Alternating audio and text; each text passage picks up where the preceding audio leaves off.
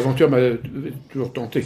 Je rentrais de- du service militaire, j'étais dans les parachutistes, je revenais de, j'avais été envoyé à Djibouti, tout ça, donc j'avais envie de, de- de- de faire plein de choses. Ouais, de faire, ouais. Et c'est vrai que du moment où je me suis lancé dans cette affaire, j'ai vraiment mis la tête dans le guidon et on- je me suis plus trop posé de questions. Fallait, fallait réussir. Et comme c'était fermé, c'était très sale, bourré de cafards. On a, été, on a fait même mourir à- avec les insecticides tellement longtemps avec bestioles. Tout ça, on a réussi à remettre l'établissement prêt, à redémarrer. Et... Alors parfois, elle m'a dit oui, mais tu n'étais quand même pas tout seul. Non, je le dis quand même, on était quand même tous les deux. Et, et sans mon épouse, Mm. bah, j'aurais rien fait parce Ah oui, que ouais. j'aurais jamais eu cet enthousiasme. euh, parce que je suis pas vraiment attiré par l'argent. Moi, j'ai toujours l'argent bah, quand j'en ai besoin pour faire ce que j'ai à faire. Et c'est souvent pour travailler, pour euh, recréer quelque chose, enfin, des trucs comme ça. Mais à dépenser, non, le luxe. Une joie que j'ai en vieillissant, c'est de rencontrer des anciens personnels. Mm. Ils sont tous heureux d'avoir travaillé avec nous, avec euh, avec moi, que c'était une bonne maison, qu'il était heureux, mais qu'il avait beaucoup travaillé.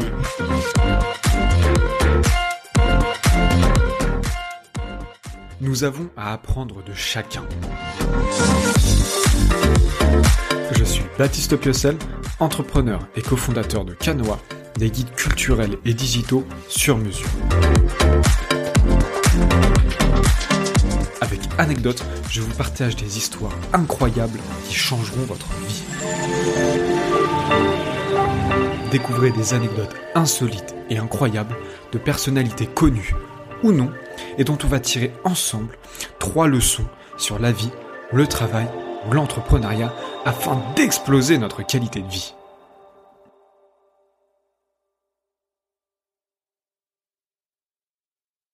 Bonjour à tous, bienvenue sur ce nouvel épisode d'Anecdotes. Et aujourd'hui, euh, c'est un épisode un peu spécial, euh, puisque je suis en compagnie de mon grand-père euh, pour ce numéro 13 d'Anecdotes, euh, Guy Viel. Donc euh, bah, bonjour grand-père. Bonjour. Euh, bah déjà, merci beaucoup d'avoir accepté mon invitation. Alors, euh, je te le disais en off, euh, c'est l'épisode, euh, un des épisodes les plus importants pour moi. Mais euh, trêve de bavardage, je vais te laisser te présenter, euh, dire un petit peu voilà qui tu es, d'où tu viens, euh, et un petit peu voilà ce que tu as fait dans, dans ta vie. On va échanger à ce, à ce propos.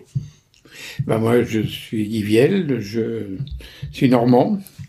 Euh, j'ai fait mes études euh, en Normandie, Ponton-de-Mer, Bernay. Enfin, des études, c'est beaucoup dire parce que été plutôt poursuivi par des études. Mais bon, euh, j'ai réussi à peu près à faire ce que je voulais quand même avec le, ce que j'ai appris à l'école à l'époque.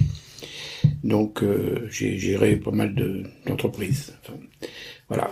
Mm, bah, c'est vrai que tu as eu un, un parcours scolaire euh, un petit peu court euh, par rapport à ce qu'on peut voir maintenant. Oui. Mm, T'as t'as- fait quoi euh, pour revenir Bon, j'ai fait une, une, une école professionnelle. quoi. Mhm. J'ai un- à peu près un niveau CAP. Je suis pas allé jusqu'au bout euh, à l'école. Je J'ai passé mon CAP euh, en apprentissage. D'accord. J'étais dans la dans la mécanique, euh, carrosserie. euh. Après, je me suis dirigé vers la- l'industrie un peu parce qu'il y avait des, des grosses installations de raffinerie. Donc, je suis devenu euh, faire un CAP de chaudronnier euh, à la base, carrossier. Puis après, j'ai fait de la tuyauterie industrielle. Mhm. Avec de l'iso- l'isométrie, des choses comme ça, quoi, qui se développaient avec l'installation de raffinerie. Mm. Oui, donc toujours euh, beaucoup dans le manuel. Voilà. Ouais, ouais. Et après, bon, bah, je, j'étais jeune, le, j'étais pas un, un employé vraiment modèle, mais bon, euh, je, je bossais pour bien gagner ma vie, du déplacement. Et puis après, j'ai eu l'oppor- l'opportunité de, de, de devenir chef d'un atelier. J'étais assez jeune, par intermédiaire de mon frère. Il avait un, un patron qui, auquel, euh, dans une usine où le chef de l'atelier avait donné sa démission. Et puis, il m'avait proposé le poste, ça m'intéressait. Et à ce moment-là, j'ai démissionné et pendant les vacances, j'ai reçu un message de mon frère. On n'avait pas les portables à l'époque. Ça, Ah, c'était dans je me les souviens années plus comment. C'était peut-être un... C'était dans les années combien À peu près, Ah, c'était 60... Euh, entrant du service militaire, 70, oui, à peu près, 60, Ouais, 70, ok. voilà, c'est ça. Donc j'ai reçu un message de mon frère me demandant de l'appeler, je crois que c'était par téléphone, oui. Et puis que la personne qui avait démissionné euh, était revenue sur sa démission, étant père de famille, euh, le poste ne pouvait pas m'attribuer, il était désolé de tout ça. Et se proposait même de rappeler mon ancien patron euh, pour euh, qu'il me reprenne aussi. Et j'ai- refusé et je cherchais autre chose. Et mon père m'a dit mais, qu'il lui était à ce moment-là un, un petit restaurant et un, un bar tabac dans un petit village. Pour- pourquoi tu tu veux pas t'installer dans, dans ce métier Mhm. Donc euh, j'avais pas d'argent, il m'a proposé de me donner un petit coup de main. Et on est, c'est, mon début dans la restauration. On est Mhm. parti tenir une, d'un, d'une gérance d'un petit restaurant à Paris, euh, bar restaurant. Et à l'époque, c'était les, on n'achetait pas, les fonds de commerce étaient assez chers, donc Mhm. on pouvait démarrer en gérance libre. On versait une caution et le propriétaire du fonds de commerce nous donnait à, à travailler dans son établissement, mais on était libre entièrement, comme si on Mhm. était patron. D'accord. Donc voilà. Donc, Donc au final, ouais, c'est ton père qui t'a poussé. un petit à- peu euh, donner le, le- oui oui c'est lui euh, bah oui parce que ouais. sans lui rien n'aurait pu se faire c'est Mhm, certain donc il m'a donné de la marchandise prêté un peu d'argent aussi quand même parce Ouais. que j'en avais pas et puis euh, voilà il y a toute une histoire qui se greffe un petit peu là-dessus et j'ai acheté du matériel d'occasion c'était un établissement qui était fermé depuis des mois euh, Et, et pour pourquoi Pourquoi Paris? Parce que Bah, parce que le, il y avait des journaux spécialisés sur les gérances libres. Mhm. Hein, c'était, assez fréquent dans ces métiers-là. Le propriétaire d'un fonds de commerce ne vendait pas toujours, le mettait en gérance, ça lui faisait un revenu. Donc pourquoi Paris? Parce qu'on était, on était à 80 km de Paris et c'est là qu'il y a le plus d'opportunités. Mhm. Et Donc on a trouvé quelque chose qui correspondait un peu à nos finances, qui était fermé, donc pas très cher, tout ça, avec Mhm. pas mal d'avantages de ce côté-là. Mais bon, Paris, c'était beaucoup de frais déjà. Ça voulait dire euh, un, loyer, de- du, du logement, Oui, un loyer de la boutique et des redevances de, de, de gérants libres de, de ce fonds de commerce. Ok. Et ça s'est avéré très très difficile, mais Oui. complètement difficile. Bah, su- surtout que toi, tu viens d'à côté de Vernon, donc c'est en Normandie, donc euh, c'était la campagne encore dans les années. Alors maintenant, c'est une petite ville, mais Ouais. dans les années voilà, dans les années 70, 60, c'est- c'est- c'était la campagne. Euh, donc du coup, t'as à peu près quel âge quand t'arrives à Paris? Bah, J'étais rentré du service militaire euh, vers 20, 21, euh, 22 ans peut-être. euh, Ouais. Oui, 21 ans, 22 ans. Avec euh, aucune expérience entrepreneuriale à 22 ans, ce qui est plutôt normal. Non, Euh, non, voilà. mais beaucoup de- d'initiatives. De- de- J'avais la chance de connaître un peu Paris parce que j'avais le, le, un de mes amis où ses parents étaient parisiens, avait des commerces à Paris, et j'ai été allé plusieurs fois à Paris, tout ça, ça, ça Paris m'affolait pas, Mhm. donc euh, ça me posait pas trop de problème d'y aller. Voilà. Et, et du coup, euh, dans les années 70 à 20, 20, 20 ans, euh, bon, t'étais déjà avec euh, avec Annie, ma Oui. grand-mère, Oui, euh, et je précise que vous êtes toujours ensemble, donc Oui, bon, euh, comme quoi, il y a, y, a, y a pas eu d'erreur à ce niveau-là. Mais euh, ça fait quoi d'arriver à Paris, bon, même si c'est une ville que tu connaissais un petit peu, voilà, à 20 ans, dans les années 70, pour ouvrir son premier resto, euh, son bar-resto. Alors oui, c'était sans beaucoup d'expérience sur tout en ce métier-là. Ouais, ouais. Le bar, oui, parce Oui, parce qu'avec que mon père était comme ça. Mm. Bon, j'avais vécu un peu dans un peu dans l'ambiance commerce, parce que mes parents avaient ce petit bar-restaurant dans le village. Mais bon, euh, avec plein plein de plein, plein de vouloir surtout, Mhm. parce que je voulais pas trop retourner dans l'industrie. J'avais j'avais quitté un bon poste que j'étais pas sûr de retrouver. Ouais. Donc euh, j'ai dit pourquoi pas. C'était. Et puis l'aventure m'a toujours tenté. Mhm. Je rentrais de, du service militaire. J'étais dans les parachutistes. Je revenais de j'avais été envoyé à Djibouti, tout ça. Donc j'ai- j'avais envie de, de, de, de faire plein de choses. quoi. Ouais, de faire, ouais. Et c'est vrai que du moment où je me suis lancé dans cette affaire, j'ai vraiment mis la tête dans le guidon et on, on je me suis plus trop posé de questions. Fallait, fallait réussir. Et comme c'était fermé, c'était très sale, bourré de cafards. On a été, on a fait Ouais. même mourir à- avec les insecticides tellement longtemps avec de bestioles. Tout ça, on a réussi à remettre l'établissement prêt, à redémarrer. Et c'était, ça allait quand même. Hein, les enfants étaient petits. euh, on était dans le quartier de Vaugirard. C'était le quartier des bouchers de Chevaline. Mhm. Et on manquait pas de viande, on ramenait toujours un peu de viande. euh, voilà. Et malheureusement, ça démarrait bien. Mais un concurrent sévère s'est installé à côté de chez nous, qui m'a appelé toute la clientèle, parce qu'il avait une installation neuve. Nous, c'était vieillot, on n'avait pas, de- on faisait du bar, mais on n'avait pas de, de, de frigo. Ouais, dire que c'était quand même dans ces années-là, c'était donc il y avait un genre d'espèce de bar glaciaire, enfin qui, qui tenait le vin plus ou moins fond. on n'était pas, on n'était plus du tout compétitif, donc on a vraiment failli euh, failli disparaître Ouais. avec des dettes. C'était Ouais. c'était terrible. Donc à l'époque, j'ai accepté un, un poste pour faire le mousse sur un chantier de construction qui était à côté, pour pouvoir pallier à ce que je devais et puis continuer à, à bricoler et quitter ce, ce- ce- cette gérance parce que j'étais engagé pour 18 mois. Donc euh, on- là, on a été assez malheureux quand même parce qu'on avait vraiment des difficultés. hein. C'était et à l'époque, les banques prêtaient pas. Hein. C'était pas du tout. Oui, c'était pas pareil Ah non, il n'y a qu'avant. pas, il y a Ouais. pas de découvert, il y avait Mm. tout ça, il fallait. Bon, on a, on, on bricolait un petit peu, et puis j'ai réussi à, à- à- quelqu'un s'est intéressé au fonds de commerce et a pu me libérer de cette, euh, de cette, de cette gérance, sans trop de dégâts, sans faire faillite. Ok, ok. Avec mon travail qui s'est passé à côté, euh, bon bah, mamie s'occupait des enfants, tout ça, c'est, on n'était pas, ta maman n'était pas née à l'époque, avec Il y avait même- Bruno et Brigitte. Il y avait déjà quand même deux enfants. euh, oui, voilà. Bon, bon, avec la jeunesse, hein, euh, on était courageux. Mon, mon beau-père euh, euh, est venu faire d'électricité. Mm. On a retapissé. Enfin, ouais, on, on avait vraiment le, le- Et- Et toi, donc t'étais pas du tout cuistot, t'étais pas barman. Non. Euh, dans Barman, oui, je connaissais le bar. Je, Tu connaissais. ouais. remplacé mon père quelquefois. Le bar, c'était assez simple à l'époque. Hein, c'était Oui. du vin. Mm. C'était pas, c'était pas sophistiqué. On faisait pas de cocktail. On faisait pas Oui, de tout oui. ça. C'était plus simple. fallait avoir du vin. Bon, ce qui était un peu nouveau à Paris, c'est qu'il avait plein de, il connaissait plus un peu le vin que qu'à la campagne. Ouais. C'est que voilà, il y avait, surtout dans le milieu des des, des abattoirs, tout ça. Le, je me rappelle toujours, j'en bois toujours un petit peu, genre du Quincy, parce qu'il avait des, des marques bien précises qu'il Ouais, fallait ouais. avoir. Ouais, ouais, ok. J'avais euh, avec un bon représentant, de- vin qui m'a donné le, le goût du vin. Il m'a fait acheter beaucoup de vin en faisant des prix parce que pour avoir des bonnes qualités quand même, tout ça, c'était, ça, ça m'avait mis vraiment le pied à l'étrier et ça avait commencé à me passionner. Ok. Mais t'étais quand même au fourneau. Euh. Euh, non, c'était plutôt mamie qui, qui cuisinait un peu. Ah, mais co- Ça, comment tu fais pour te former en fait dans les parce que bon il y a pas internet et il y avait pas marmiton à l'époque. Non, fais non, pour- c'était voilà, bah, les livres de cuisine, ouais. oui, déjà un petit peu. Mm. Puis c'est une, une cuisine relativement simple. Mm. Euh, un peu difficile parce qu'on avait réussi à avoir une petite cuisine à côté où c'était que des femmes qui travaillaient, qui venaient manger. Alors il n'y avait pas de ticket restaurant, Mhm. mais euh, on, on- ils nous donnaient un ticket que leur patron déjà c'était une forme Ouais, de voilà. Mais bon, faire la cuisine aux, aux femmes, c'est pas facile parce qu'il y a toujours une ou deux qui est malade, c'est toujours la faute de ce qu'ils ont mangé. Enfin, c'était quand même très très compliqué. Mais on arrivait à s'en sortir quand même. Et point de vue gestion, bah, je savais le prix que je vendais. Alors, à l'époque, on était en francs. Je crois que notre menu était à 6 francs 50. Mm. Donc, j'avais fait le, le, le, le, le- le pari de ne pas acheter plus de 2 francs pour faire ce repas. Ouais. Déjà, Ouais. ma gestion était très rigoureuse sur Ouais. mes achats, tout ça. Donc, à Paris, c'est plus facile.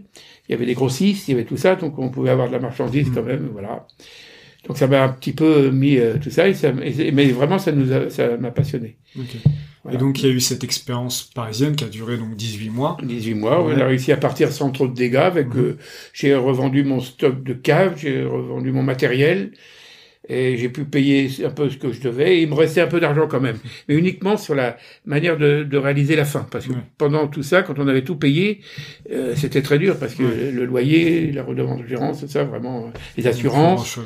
Le, bon, voilà, la nourriture, bon, on se trouve, pas très important parce qu'on se nourrit sur le restaurant, c'est comme Oui, ça. oui, ouais. Mais bon, ça, on avait bien démarré, ça aurait pu faire s'il n'y avait pas eu cette concurrence, qui était une épicière à l'époque, qui avait un petit coin buvette, qui a vendu, et, en face il y avait un garage, tout ça, et ils ont mis, le, le- le type, c'était le restaurant d'en bas, qui était un gros restaurant qui s'appelait Les Trois Mulets, tout le temps, qui, une boîte qui tournait beaucoup à côté des abattoirs, a mis dedans une serveuse, à lui, il a racheté ça, il a mis une serveuse, et forcément la serveuse était Elle plus les garagistes surtout que... les, les garagistes et surtout le patron avec les experts avec nous qui étaient des bons clients à nous à l'époque c'était le début du whisky tout ça Ouais. et, tous ces clients bah il allait plutôt c'était plus près de chez eux déjà et voilà il y avait un attrait différent là-bas Voilà. et ça on n'y peut rien Non, non, et à non, part les ouais. clients qui sont vraiment sympas qui viennent nous dire quand même bonjour pour pas nous laisser tomber puis ceux qui tournent la tête hein, ça Ouais, c'était terrible. Là, c'est là, j'ai bien cru que j'allais, voilà. Et j'avais tellement peur de faire faillite parce que quand on doit de l'argent comme ça, on s'en sort jamais après. C'est trop très difficile. et ouais. puis bon, mes parents m'avaient donné un coup de main, je voulais pas les décevoir. Et puis Ouais. voilà. Donc on a lutté et ça, ça, ça, on est reparti à Vernon. Oui, donc après. ouais. Donc de là, euh, je sais pas trop quoi faire. Euh, comme j'avais un petit peu d'argent, que l'expérience m'avait bien plu, on a continué à s'orienter vers ce métier-là. Mhm. On a visité quelques affaires. avec mon père, euh, il m'avait ramené voir à la campagne, tout ça. Une à Rouen, d'ailleurs, c'est marrant, je, je passe dans la rue parfois, c'est un petit bar à Rouen, mais bon, ça me plaisait pas trop. C'était des gérances aussi, hein, on n'avait pas les moyens d'acheter de fonds de commerce, donc on repartait encore en gérance. Et dans le village de mon père, il y a euh, le, père de mon copain chez qui j'allais à Paris, tout ça. Lui avait euh, son, une affaire en bord de Seine, et il, ch- il cherchait à la, à la mettre en gérance aussi. Et, mais c'était vétuste, ça travaillait plus au bord de Seine, ça avait été inondé, enfin c'était très très moche. Mhm. Mais par contre, j'avais la préférence de, du, du, du- du père de mon copain, Ouais. Jean-Jacques. On est restés des amis, des amis, surtout avec ses parents aussi, parce que ils m'ont permis, en me faisant confiance, beaucoup de réussite. ouais. Et voilà. Donc, euh, j'ai fait la visite avec les autres qui voulaient ce- cette gérance et tout. Et monsieur Jovet, qui s'appelait euh, le papa de Jean-Jacques, il m'a dit, euh, bah écoute, si t'es intéressé, te fais pas de soucis, euh, Mm. on te le réservera, on Ouais. te connaît bien, et voilà. Donc je suis devenu le gérant de monsieur Jovet. Une gérance qui s'est très très bien passée. euh, quand j'avais des travaux à faire, c'était vétus, ça faut dire que c'était très, très vétus, c'était des cabanes en bois. Donc des parce que, bungalows en bois. euh, là, là, c'est un peu la, les prémices de ce que vont devenir les canisses Oui. après. Voilà. Donc, euh, donc c'est pour pour resituer un petit peu. Donc c'est un restaurant qui est au Goulet, Oui. euh, donc à côté de Vernon, pas loin de Vernon, euh, sur les bords de Seine. Les canisses, pour, Voilà, pour bien les, le citer. les oui. canisses, ouais, Mhm. sur les bords de Seine. Euh, et donc bah c'est des paillotes en bois à l'époque encore. Ah oui, oui, Ouais. c'est des, des, des bungalows en bois Euh, qui avaient été récupérés par un ancien propriétaire d'établissement. Et on peut dire des cabanes de jardin Mhm. qui fermaient avec un cadenas. Euh, pas d'eau à l'intérieur, les toilettes euh, au fond du jardin, c'est le cas de le dire, une petite cabane en bois avec un seau d'eau à côté, voilà. Euh, et il y avait des, des, des petites tables en fer forgé avec une euh, cuvette en porcelaine et les gens prenaient le bureau pour... Voilà. Oui, C'était tout ce qu'il y avait de plus rustique. hein. Ouais, Ça, ça datait un peu de l'époque d'après-guerre. Le confort était pas installé, mais pas dans, pas dans ce truc-là. Donc, euh, ça souhait des Parisiens qui venaient à la pêche, comme ça, qui connaissaient, qui avaient leur petite cabane. C'est- Et ils faisaient beaucoup travailler le bar, ils mangeaient là le midi, et voilà, ils pêchaient. C'était des pêcheurs. Hein. C'était un endroit de pêche. Donc, c'était marrant parce qu'ils venaient en train le, le week-end. Il arrivait de la gare Saint-Lazare euh, en train, ils venaient dans cet établissement. Et puis bon, les, les gérants avant moi avaient pas très bien travaillé, il avait divorcé, tout ça, ça s'était mal passé. Mhm. Monsieur Jovet était embêté avec cette affaire, mais il voulait pas la vendre. Lui, il avait, sa femme s'était pas plu quand il avait tenu cet, éta- cet établissement. Même Jovet était habitué à Paris, il habitait boulevard Montparnasse, se retrouvait à la campagne comme ça, et surtout là, passer un, un hiver, euh, il y avait eu des inondations, c'était vraiment la misère. Euh, les travaux étaient pas faits beaucoup dans, dans tout ça. Donc elle est rentrée à Paris, elle a dit je repasserai jamais un autre hiver. Ouais, ouais. Donc après ils l'ont mis des gérants et moi après je suis arrivé. Ok. Donc Et- de cette gérance, parce que c'est un roman, Ah bah oui, non, de, euh, de, de, de, on en de- est qu'au début. de hein. cette gérance, oui, de cette gérance, euh, au bout d'un moment, je- un week-end, j'avais commencé à faire un peu de publicité. Comme ça, j'ai dit, tiens, alors il y avait le, le journal qui s'appelait Démocrate à Vernon, je passe un petit pavé dedans, et là, le dimanche, une nuée de, de, de gens est arrivée où on était incapable de les servir, parce qu'on avait mis des, des menus un peu trop, pour essayer de faire plaisir trop bien, mais qu'on pouvait pas suivre. Tout ça, c'était un, un bon fiasco. Donc, euh, des clients étaient partis sans payer, pas contents, mais moi, j'avais vu tout de suite le potentiel de l'affaire. Ouais. Ça, c'est, oh, j'ai dit ça, c'est bien. Mais le problème, c'est que quand j'ai évolué, donc j'avais travaux à faire pour améliorer tout ça, monsieur José payait ce qu'il y avait à payer, tout ça. Et puis, il était content de nous, des bonnes relations, quand il venait, il nous faisait travailler. Alors là, c'était de revenu un peu le bonheur parce que le, le- ça allait mieux, quoi. Euh, Financièrement, bon, mais par contre, c'était saisonnier. Donc l'hiver, je trouvais un travail à l'extérieur, Mhm. et on revenait démarrer la saison à partir de Pâques, en ouvrant que le week-end, puis après, l'été, on ouvrait euh, tous les jours. Donc j'étais toujours son gérant, et comme je sentais que ça, ça prenait bien de l'ampleur, donc lui, il était très content, moi aussi. Et un jour, son gendre est arrivé et m'a parlé un peu différemment, comme s'il était, lui, il était que le fils du, le gendre du, du patron, Ouais. mais me donnait des conseils, me, me disait ce que je devrais faire, ce que j'avais à faire. Mhm. Oh, monsieur Jevet, sachant que j'étais son gérant libre, je me laissait vraiment rien. Il disait, fais comme tu le sens, c'est, c'est- moi, euh, voilà. Et je me suis dit, euh, donc le soir, avec euh, mon épouse, avec euh, mamie, on a discuté, on a dit, je lui ai dit, tu sais, si on continue comme ça, on va vraiment faire quelque chose de bien de cette affaire-là. Mhm. Et là, le genre va arriver, on va vous dire, bah Guy, on n'a plus besoin de toi. Ouais, ouais. Donc j'ai dit, ça, euh, faut qu'on fasse quelque chose, euh, faut que j'achète ou voilà. Donc euh, j'ai j'ai appelé à Monsieur Jovet, il, est- il est passé, il est venu me voir, on a discuté. J'ai dit, vous savez, moi je, je voudrais acheter. Non, non, je suis pas vendeur. euh, Je garde ça pour mes enfants. Donc mon intuition était bien Ouais. bonne et tout. Ouais. Bah, je lui dis, je suis désolé, Monsieur Jovet, je me sens bien chez vous. Vous êtes gentil avec moi, tout ça. Mais moi, je sens bien qu'au bout d'un moment que tout va aller, bah voilà, il faudra que je trouve autre chose. Et c'est vraiment quand même beaucoup de travail de, de lancer tout ça, des travaux.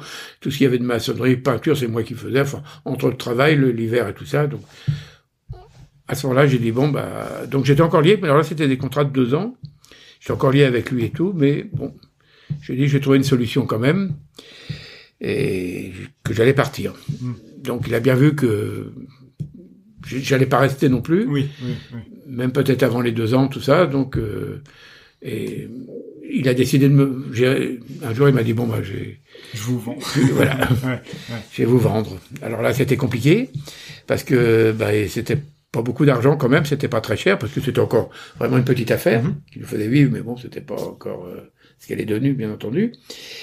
Et au moment qu'il m'a dit qu'il était d'accord, j'ai dit mais j'ai pas d'argent, donc euh, donc c'est à l'époque il, il est on faisait des billets de fonds un peu. Ouais. C'est-à-dire que c'était un, un crédit vendeur, Mhm. parce que les banques n'intervenaient pas facilement. Ouais, Et le notaire m'avait un peu aidé quand même, euh, parce qu'il avait vu son notaire, il avait- le notaire lui avait dit, des trucs comme ça, si vous avez un acheteur, c'est peut-être mieux de vendre.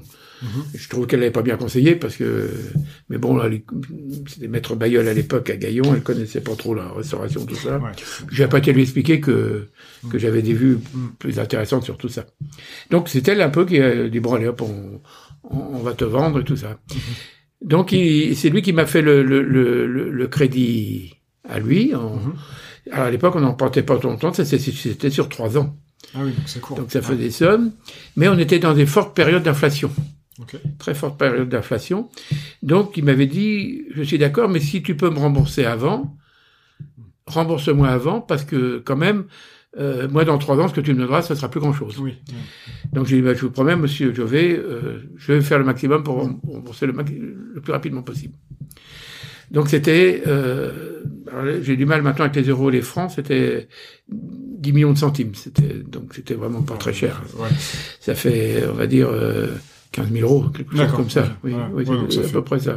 Peu- genre, alors, moi, la J'ai du mal à la conversion. je l'ai faite longtemps parce qu'avant, je pouvais pas parler en euros sans convertir en francs. Ouais. Puis depuis un moment, j'ai oublié tout ça. Ouais. J'ai du mal à le faire. Bon, enfin bon, c'était il y a 20 ans, c'était pas très cher. Donc il y avait une partie des murs, ce qui était 30 000 francs, et 70 000 les murs. Le terrain et les murs. Ouais. Alors c'était Ouais, ça vraiment pas très cher. ouais, 15, 20 000 euros. Et donc on a signé ça.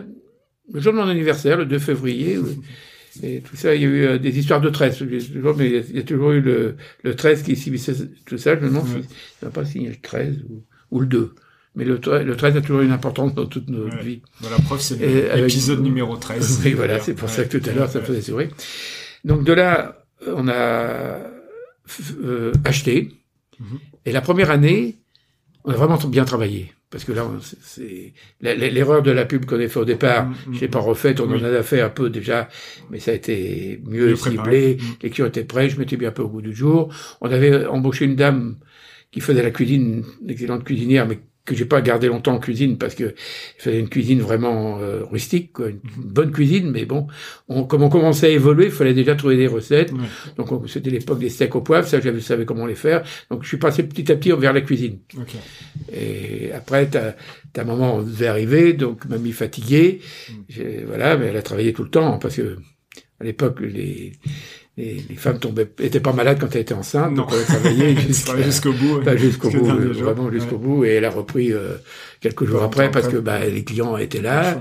Voilà, donc cette dame qui nous a beaucoup aidés, Mhm. euh, vraiment Madame Cop, pour la citer, qui est un souvenir pour nous, Mhm. vraiment une dame gentille, qui venait que le week-end, hein, Ah oui. euh, qui n'était pas embauchée vraiment, hein, qui était pour dire au noir, parce qu'à l'époque, Oui, bon, voilà, ça, se faisait, maintenant c'est ouais. plus possible, mais Mhm. à cette époque-là, elle arrivait le vendredi soir, elle dormait chez nous, et puis euh, elle se levait de bonne heure le matin, le ménage, euh, éplucher les légumes, la cuisine, Mhm. et puis après, je, euh, enfin, au début, elle était rentrée au service quand même. C'est mamie qui était restée en cuisine, mais après, comme mamie était en- enceinte, bien avancée, tout ça, fallait changer. Donc, elle était passée plus vers la cuisine. Mm. Puis c'est vrai que le service était un peu, c'est pareil. Hein. Assis-toi là, c'était Ouais, pas, ouais, pas beaucoup Ah, d'accueil, tout ça. Et ouais. on sentait qu'on pouvait faire quelque chose, que ça allait évoluer. Mm. Donc on, on a fait tout ce qu'il fallait. Et au bout d'un an, on avait bien travaillé et j'étais en mesure de, de, de rembourser euh, mon, mon, mon vendeur. Donc au bout d'un an, sur Qui trois. Oui, sur trois. Mm. Parce qu'on avait vraiment très bien travaillé. Et Monsieur Jovet avait vraiment apprécié beaucoup parce que tout le monde me disait non non faut pas rembourser ça Euh, surtout que les les taux étaient pas mais je me demande si je vais payer les intérêts oui sûrement un petit peu mais pas beaucoup Ouais. par rapport à ce que j'aurais pu le placer parce qu'on pouvait placer de l'argent. Ah, j'ai dit non non non j'ai donné ma promesse euh, je rembourse. Moi ça me libérait je voulais pas garder comme ça. Et là on est devenu vraiment pro- propriétaire Ouais. et on a commencé à bien faire travailler le restaurant. J'ai amélioré les bungalows, on a mis l'eau courante dedans avec des chauffe-eau. On fait faire attention au gel parce que comme c'était des cabanes en bois, on a mis des serrures aux portes, on a changé quelques portes, tout ça. On a refait tout isolé aussi parce que c'était que des planches. On a commencé à isoler, mettre des plafonds, enfin, on a amélioré tout ça. Mhm. Et c'était ça, ça plaisait de plus en plus. Ouais, ouais. Mes bungalows étaient tous les week-ends loués, aux mêmes gens. D'ailleurs, ils réservaient de- de- d'un week-end sur l'autre. Ils passaient toute la saison et même quelques-uns passaient leur mois de vacances ici. Ah ouais, Et voilà. ouais, ouais. Et- Donc, euh, mais ça, c'était encore que le début, mine de rien, parce qu'après, le, but, c'était aussi de le développer euh, en mieux pour en faire un, un endroit plus euh, plus euh, bucolique. un oui, voilà, plus de, voilà, aussi. puis s'améliorer, commencer à vendre des menus un peu plus chers. Mm. Là, déjà, bon, de, de notre petit prix de Paris, on, était- on avait quand même des, des tarifs plus acceptables. Puis moi, je comptais toujours, hein, j'ai toujours fait mes ratios, tout ça, de, de, de, de savoir. Moi, je voulais toujours gagner de l'argent, bien travailler, mais avoir des marges. Hein, Oui, que, voilà, ça a toujours ouais, été mon, ouais. mon but, d'avoir quelque chose de, de, de rentable, quoi. Donc ça a bien marché. Et puis euh, les clients qui venaient de Paris, j'ai une, une petite anecdote. Il y avait un, un monsieur, parce que les gens quand il, il allait en vacances, toujours qu'il allait en vacances assez loin et tout ça. Et lui dit parce que le petit village s'appelait le Goulet. Ouais. Il disait je, je vais au Gouletto à côté de Vernon, parce qu'il était d'origine espagnole. Jacques Bouteille il s'appelait. Des, des vieux parisiens, c'était c'était des, des figures. Hein, c'était des gens qui nous ont bien fait travailler, puis qui nous avaient pris aussi beaucoup en, en amitié avec les enfants qui grandissaient. Après, quand ta mère est arrivée, c'est pareil, elle était, elle était élevée là-bas. Alors, Ouais. tous ces, tous ces clients qui arrivaient la connaissaient, elles l'ont vu grandir, tout ça. Il y a une vraie affaire familiale qui, qui, mais qui prenait un peu d'ampleur quand même. À part ça, on avait quand même beaucoup de clientes qui arrivaient de Vernon, des, des entreprises aussi, qui commençaient à découvrir ce bord de Seine charmant, peu genre guinguette, complètement guinguette, même, Oui, mais, oui. mais qui avait un peu disparu dans les années 70, c'était Mm. plus trop la mode, tout ça. Puis c'était devenu vieillot, donc, mais nous, on lui redonnait du charme. On avait, voilà, ça, ça plaisait bien. Je, je sentais qu'on allait réussir, mais après, il fallait investir. Donc, euh, Mm, mm, on a commencé à investir. euh, j'ai fait une, on a battu une cuisine parce que la cuisine était une cabane en planche. Il fallait se battre avec les rats quand même, parce que ça, la Seine était pas loin, les coups et tout ça, les cabanes en planche, euh, c'était quand même assez, il fallait changer tout ça, on n'est pas l'eau courante, on avait un forage. Ouais, Donc, tout ça, bon, ouais. c'était- Ouais, pour le coup, la vraie. L'hiver, euh, quand c'était gelé, il fallait charrier l'eau. Euh, chez mon père de l'autre côté, euh, Annie, sur mon la famille qui, qui, qui charriait l'eau, tout ça. hein. Puis bon, on était, on bossait, on était très soudés quand même. euh. Moi, je bossais, mais euh, oui, c'est pareil. hein, les, les, les, les enfants, enfin les, quand après les trois, il fallait s'occuper de tout le monde. Hein ouais. avec les horaires élastiques, hein, parce que nous on finissait pas, on finissait tard le soir, et moi j'étais tôt le matin, tout ça. Voilà. Ouais. Donc on a refait la. Alors au départ, non, c'est pas la cuisine qu'on a fait, c'est la grande salle. On a fait une grande salle de restaurant, ouais.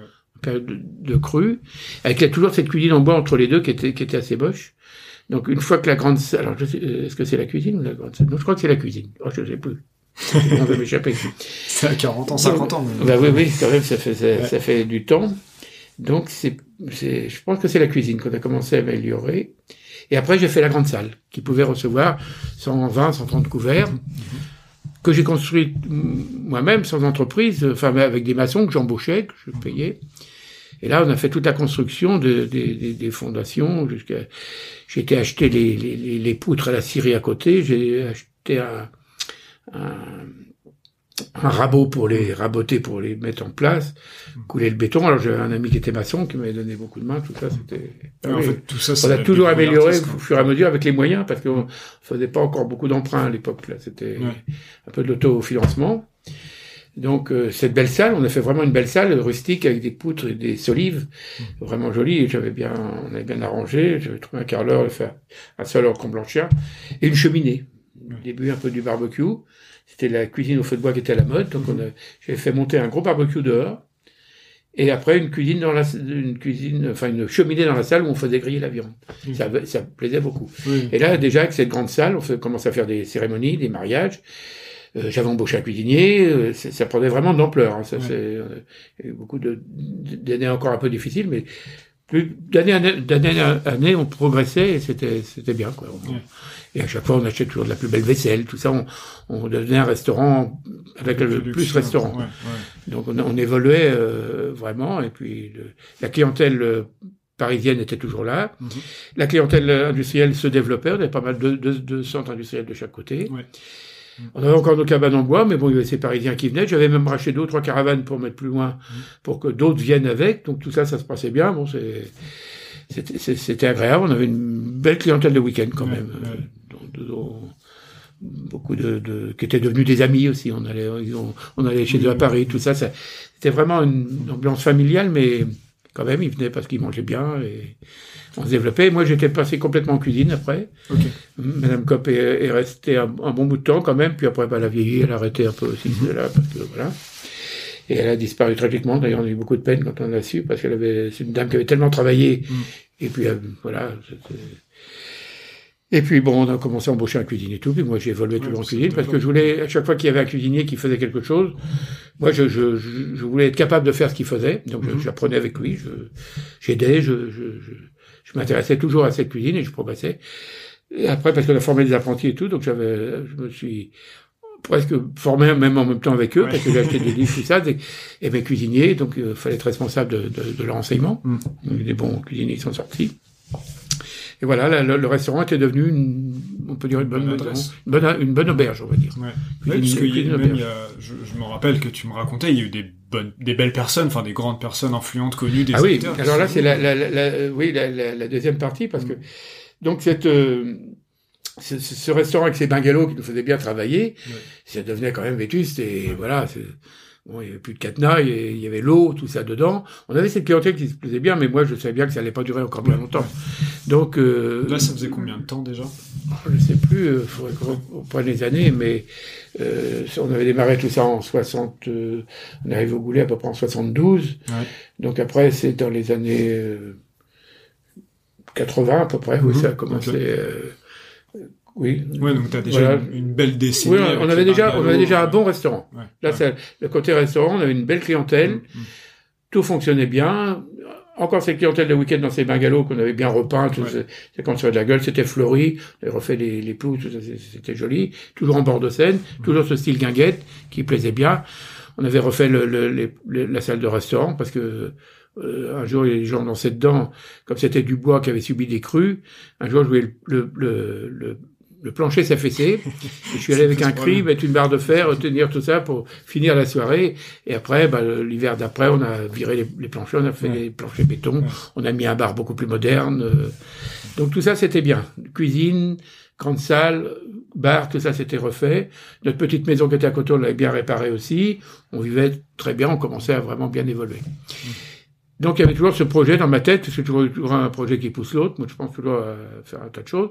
Je voulais améliorer ce, ce côté euh, d'hôtellerie ou le supprimer peut-être, parce que ça, ça faisait commencer à faire un peu de tort à Ouais, ouais. une belle clientèle. passé un stade de Oui, voilà, ça, voulait vraiment en Ouais. cabane. Et là, j'ai lu un article, parce que je m'intéressais aux journaux professionnels de la Chambre de commerce qui nous envoyaient ça certainement à l'époque, et j'ai lu qu'il y avait des aides à l'hôtellerie rurale pour améliorer et tout un tas de choses. Donc j'ai commencé à, à téléphoner, prendre des renseignements, et ça s'avérait possible. Donc on, on pouvait créer un hôtel. L'hôtel, c'était les deux étoiles qui étaient bien subventionnées à l'époque. Donc euh, je me suis renseigné de tout ça. Euh, j'ai obtenu une subvention euh, de, de 100 000 francs à l'époque, 10 millions de centimes, on va dire, oui, voilà. Et c'était plus ou moins accordé, quoi. J'avais les accords. Donc je me lance dans un projet, mais bon, j'ai toujours pas beaucoup d'argent quand même. Les banques commençaient à s'ouvrir un petit peu, m'avaient prêté pour la salle quand même, j'avais eu un peu de prêt quand même, difficilement, avec mon père signe encore, tout ça, enfin bon, c'était compliqué. J'ai même eu un oncle qui est venu signer, qui était euh, pour le Crédit Agricole une fois. Puis après, j'ai abandonné le Crédit Agricole qui, qui, qui, qui désintéressait complètement. Euh, je suis allé dans une autre banque qui s'appelait la Banque Fin-Salvie à l'époque à Vernon. Et puis, c'est pareil, la première tranche, allait bien. Et au moment de monter l'hôtel, bah, ils me refusaient les prêts. Alors, je comprenais pas. Entre-temps, on avait quand même bien bien travaillé. On avait acheté un appartement sur la côte normande parce qu'on pouvait pas se reposer. Il y avait tellement de monde le week-end. Si on était là, on était toujours sollicité, donc on allait. Au début, j'allais dans un appartement à mon père à Villers, Mhm. petits appartements de côte comme ça. Et moi, j'en ai acheté un à Bourville qu'on a toujours d'ailleurs, que tu connais maintenant. Donc, euh, ce monsieur qui allait prendre sa retraite à la banque. euh, avait dit oh monsieur Villers vous allez trop vite ceci cela faut attendre encore quelques années Ouais. mais moi je pensais que j'avais pas le temps d'attendre et puis que j'avais envie de le faire Mm. Donc euh, j'avais quand même lancé le projet. Alors le, le projet s'avançait, j'avais pris un architecte et, et les travaux. euh, la banque voulait m'envoyer une entreprise, tout ça, et moi j'avais décidé que j'allais faire mes travaux, les diriger moi-même quand même. Ouais, ouais. J'ai tout dirigé la construction de l'hôtel. Euh, donc j'avais des amis, toujours des maçons, je me renseignais les matériaux, tout ce qu'il fallait faire et tout. Mm. Et on avait une grosse gageure, c'est que de monter un hôtel à côté de la voie de chemin de fer, Paris-Le Havre, c'est Ouais. pas rien. Donc il fallait qu'elle soit au maximum in- insonorisée Mm. Pour... euh, Pa- pa- Parce que pour situer un petit peu, euh, l'hôtel et le restaurant des Canis est situé entre les berges de la Seine, entre les rives de la Seine, donc en bord de Seine, oui. et entre la voie de chemin de fer. Mais, Voilà. mais quand on dit entre, euh, c'est vraiment à quelques mètres. Bah, Il y a- on est le- l'hôtel était construit à 3 mètres de la, de, la voie. Ouais, ouais. Je pense qu'il doit y avoir quoi 50 mètres entre les berges et la, et la voie de chemin de fer Ouais, à peu près, Ouais, 50, 50 50, mètres, 70 ouais, mètres de largeur. Ouais, c'est pas très large, une bande là entre les deux. C'est ça. Il faut mettre un hôtel et un restaurant Voilà. ici. il existait des cabanes en bois qu'on installait, qu'on voit beaucoup au bord de- des rivières. Et de là, fallait, on avait déjà bien monté le restaurant, qui était quand même une cabane en bois qui, qui est toujours, mais qui, a été qui avait été améliorée. Quand même, il y a toujours un peu ce style-là. La grande salle de restaurant avec elle était en dur, là, vraiment Mhm. quelque chose de costaud. Et fallait greffer cet hôtel là-dessus, virer tout ça, avec peu de place. Et à l'époque, j'avais vu avec l'architecte qui était, qui lui me faisait que la demande de permis de construire. Ouais. Donc, euh, on est parti euh, là-dessus. Et là, euh, l'avancement de, de, de la prime qui était donnée pour l'amélioration rurale, de l'hôtellerie rurale, oui, ne m'était plus accordé parce que il fallait que ce soit construit par des, des, des hommes de l'art, des, Oui. des maçons. Ouais. Donc là, le projet allait tomber, pas la prime, pas de crédit parce que le banquier voulait pas. Et puis, le permis de construire, malgré tout, avait progressé et je l'avais pratiquement obtenu. Mais Mm. Pas Donc, j'obtiens le permis de, de construire. La prime m'est refusée, mais moi, je dis, j'ai engagé les travaux quand même. Je vais faire avancer. Donc, on a commencé à engager les travaux. J'ai vu, euh, donc il y avait un ingénieur béton, Monsieur Audic de chez Le Mieux à l'époque, je ne sais pas ce qu'il est devenu, mais il m'a rendu un énorme service. Comme il était ingénieur béton, il m'a dit, mais non, te casse pas la tête, en ce moment-là, on va faire suivre la construction par un bureau de contrôle, genre Veritas, c'est Mm. tout. C'est peut-être Veritas qui l'a fait, je me souviens plus du nom de la boîte que lui connaissait. Et ils viendront, quand les planches seront coulées, on prendra des, des, des éprouvettes de béton, et moi je suivrai, euh, voilà.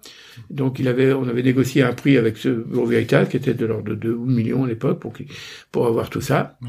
Donc de là, j'ai réussi à avoir le permis de construire, et j'ai- commencé à construire assez vite. Fallait, Ok, je suis Mais, mais t'avais pas les sous. J'avais pas les sous, mais Ouais. j'avais, j'ai démarré en autofinancement. Ouais. C'est-à-dire que parce que j'avais toujours espoir quand même que ça allait se dégager.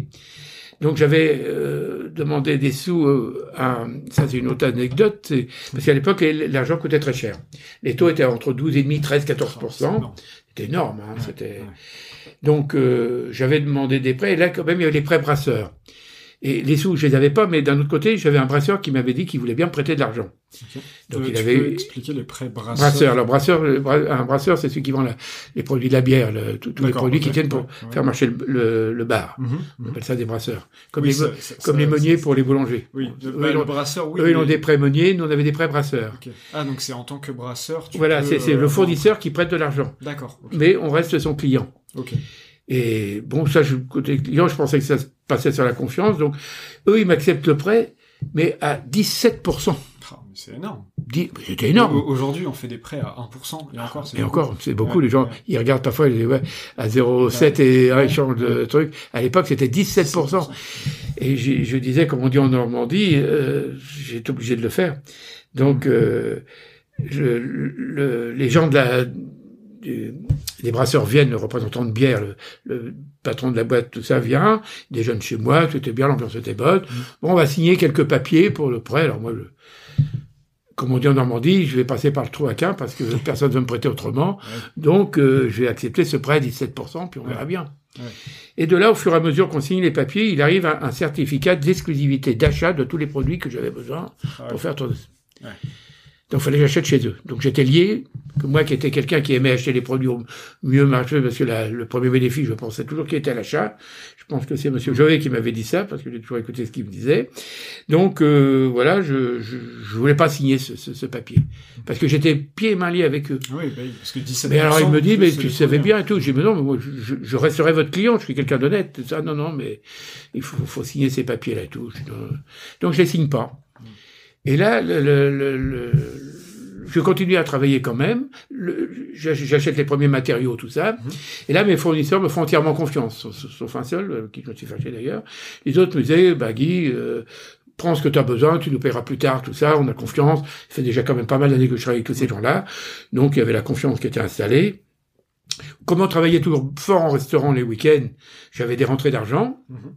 Donc ça allait quand même, hein, mais à un moment donné, j'étais quand même, euh, je devais 30, 30 euh, millions quand même, parce que c'était quand même, un, c'était un million de francs quand même les travaux qu'on engagés là, c'était quand même euh, beaucoup. Hein. Donc moi j'avais un prêt de, de, 70 qui devait arriver, donc je faisais de l'autofinancement, mais combien de temps ça allait durer, j'en savais rien.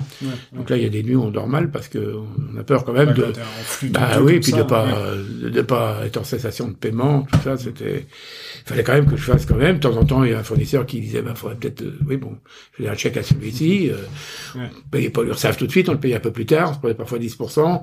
J'arrivais à jongler comme ça pendant quelques mois et tout. Donc ces brasseurs, j'allais prendre leur argent quand même.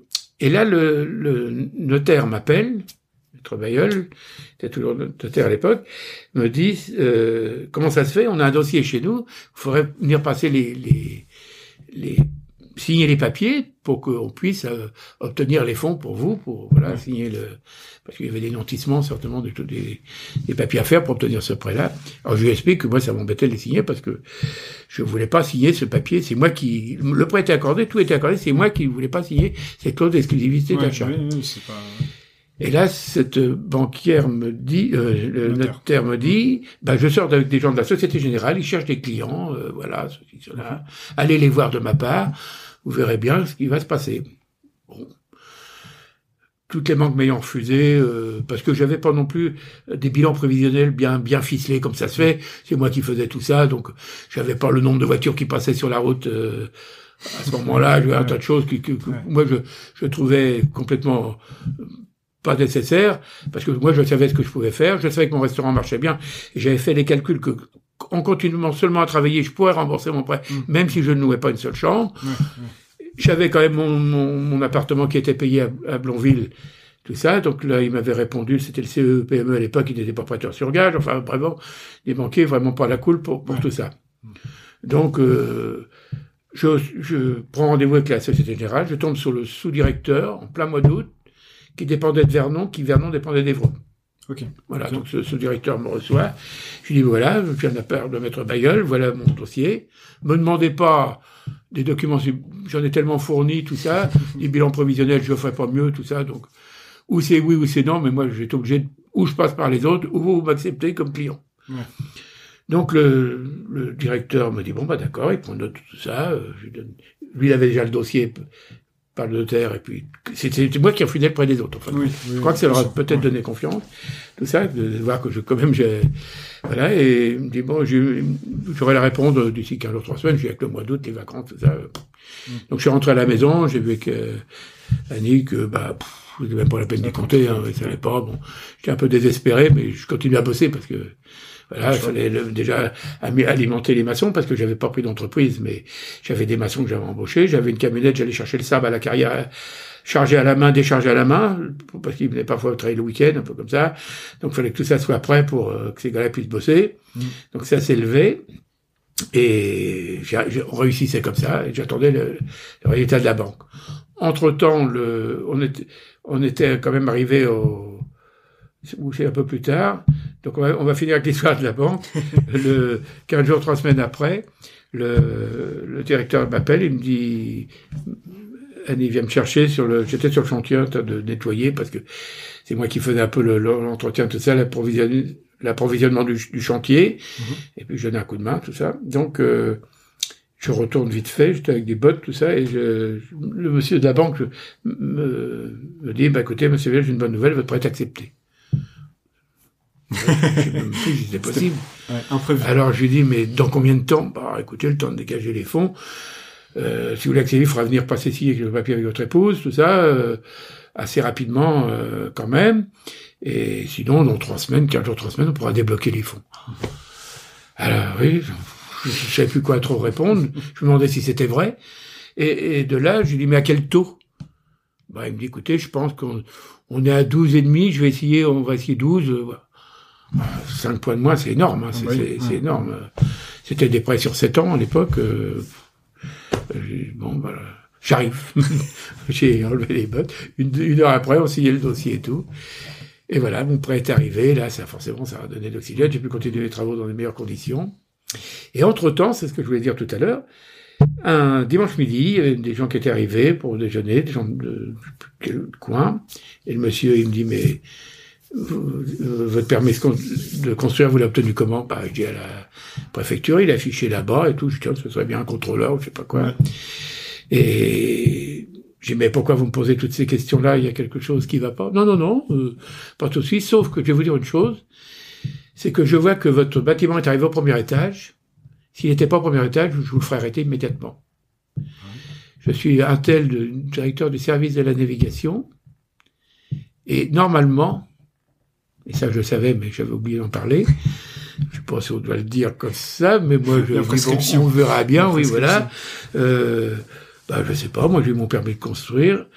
Euh, j'ai eu un peu de mal à l'avoir parce que la voie de chemin de fer étant là, l'histoire du passage à niveau, il y avait qu'un accès, ils voulaient pas. J'avais une petite carte de visite à l'époque où il y avait un passage souterrain. Je suis allé leur montrer, j'ai oui, un deuxième accès. Ah bah oui, on ne savait pas. Bon, hop. Donc le permis est arrivé. Ils me l'ont envoyé en mairie. Et aussitôt, j'ai démarré mes travaux et voilà, ça. Ça va. Et là, on est là. Bah, il me dit, je suis le directeur de la navigation.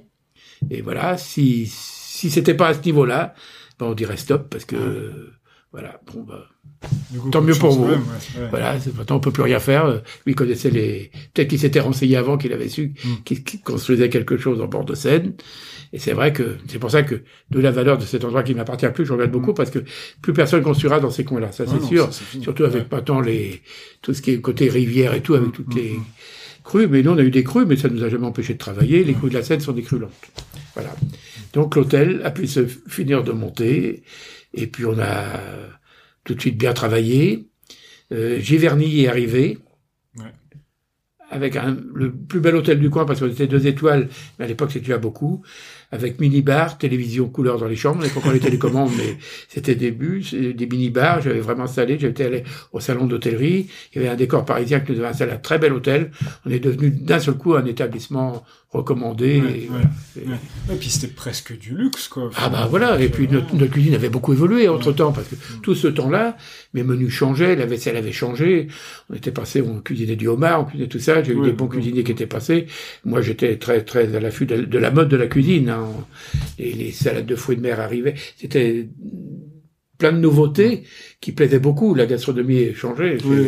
Quand, quand, quand tu dis Giverny est arrivé, c'est-à-dire que euh, en fait il n'y avait pas le musée. Donc Giverny, pour ceux qui ne savent pas, c'est une ville, un village qui est euh, à côté de Vernon, qui Mhm. est euh, bah, le le lieu de la naissance de l'impressionnisme, on va dire ça comme Ouais, ça. voilà. En tout cas, c'est là qu'habitait euh, Mhm. Claude Monet. Maintenant, il y a le musée et la fondation Claude Monet. C'est-à-dire qu'avant, donc ça c'était dans les années 80, il n'y avait pas de musée euh, Claude Monet? Non, non, c'était une maison fermée, que Ah, je connaissais peu, c'était plus ou moins abandonné, Ok. où il y avait des toiles dedans, qui étaient même pas sécurisées. Ouais, ouais, ça, Alors je sais pas s'il y avait de ouais. Monet, mais je sais qu'il y en avait de des Monet, la- la- l'épouse de Monet qui avait peint un peu tout ça. Et Il, moi, il- quand, il me semble qu'il y avait un Renoir. Euh, il y a un peut-être, oui, qui- voilà, qui il y avait des tableaux le- qui étaient de, très très grande valeur, qui étaient même pas sécurisés. Oh là là. Parce que quand, alors une autre anecdote, quand le fils Monet s'est tué en voiture, Mm. c'était une époque où moi, a- avant de démarrer tout ça, je travaillais dans, dans, dans un garage à, à Vernon. Et c'est moi qui étais allé remorquer cette voiture accidentée pour la ramener au garage. Une belle voiture qui était carrossée chez Chapon, tout ça, vraiment. Il était très riche déjà, le fils de Claude Monet, forcément, parce qu'il Oui. avait des toiles, donc il habitait la maison de son père. Il a fait un malaise cardiaque et tout, il a été se taper le parapet, parapet du pont. Il n'a pas dû se tuer en voiture parce qu'il était mort sûrement avant d'arriver, mais il a, Ok. ça a pu créer un gros accident. Et donc j'avais euh, dépanné sa voiture. D'abord j'avais récupéré une caisse à outils parce que ça partait à la, à la, à la ferraille, tout Oui, ça, c'était et c'était vraiment une très très belle voiture, très très abîmée mais une très belle voiture qui est, par- qui est partie à la casse après. Donc après, ben, il est arrivé l'américain Oberkampf, Ouais. Oberkampf qui Euh, était, je me rappelle plus de son nom. oui, qui investi, un qui truc a- comme ça. Qui a créé la fondation. ben, qui était lui euh, conservateur au château de Versailles et qui a cru tout ça et qui a acheté la moitié du vernis, qui a tout Mm. créé, créé la fondation. fait- Et là, il est arrivé une, une, une foule de, de clients. L'hôtel était, dès la saison, était toujours plein. J'avais un de mes collègues restaurateurs qui avait plein de, de voyages qui s'organisaient sur la région parisienne.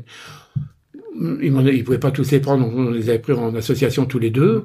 On faisait ça par, par euh, une euh, municipalité nous avait amené 2000 couverts. Oui. Et on faisait par tranche de 200. Je, je louais la salle des fêtes pour le faire. On avait organisé des, des menus, tout ça.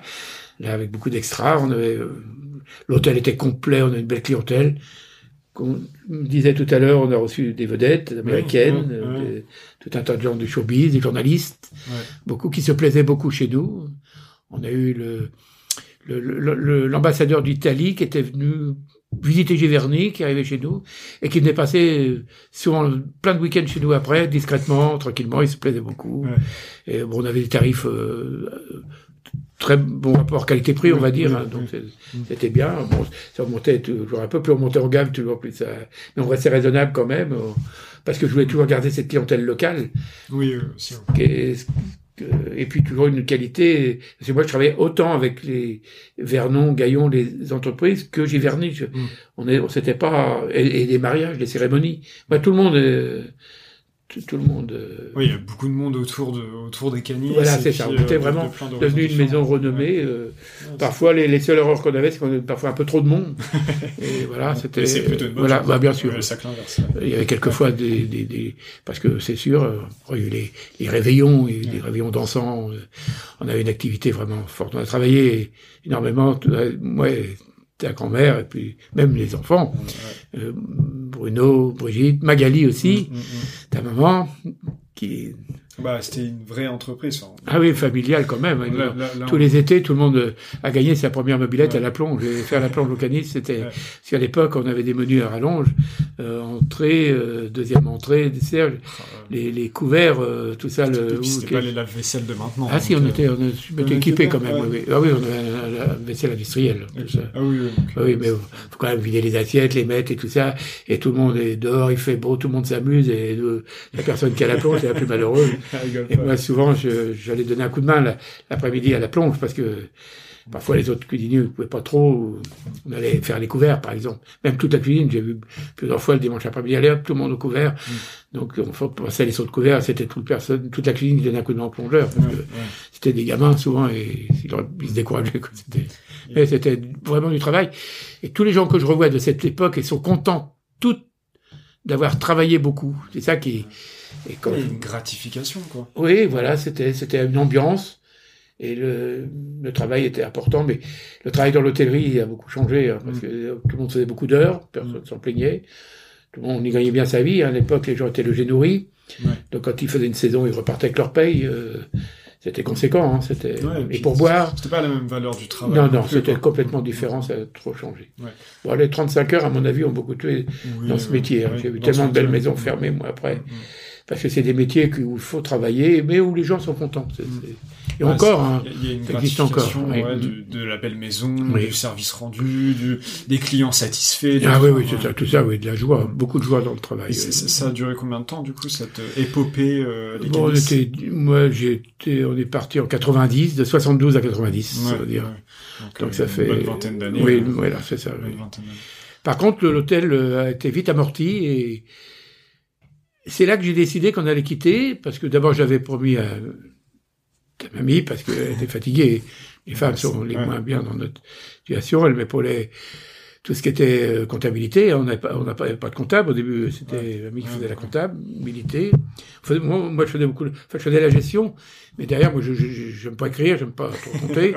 voilà, bah oui, voilà. Mais on a toujours, c'est ce qui nous a beaucoup aidé la réussite, c'est qu'on a toujours une une entente parfaite pour tout ça, pour le travail. J'avais et quand on, a, on partait, on ramenait rarement nos, nos problèmes de, de, travail à la maison. Ça, c'était un peu tabou. On essayait de, de pas tout ça. Mm. Les gens ont, de travailler ensemble dans le couple trouvaient ça très bizarre, mais on avait des on avait des règles. Et par exemple, on se disputait jamais pour l'éducation des enfants. C'était s'il y en a un qui faisait quelque chose, l'autre euh, était plus ou moins d'accord en adoucissant, en mettant des angles. Jamais on se contredisait. Quand je vois parfois l'éducation de de parents vis-à-vis des enfants, je trouve ça bête de de, de pas être d'accord euh, ensemble. On doit avoir le même but. Mm, mm. Et même avec un moment, on en parle, tout le monde. Euh, on a des, des petites cousines qui sont venues travailler.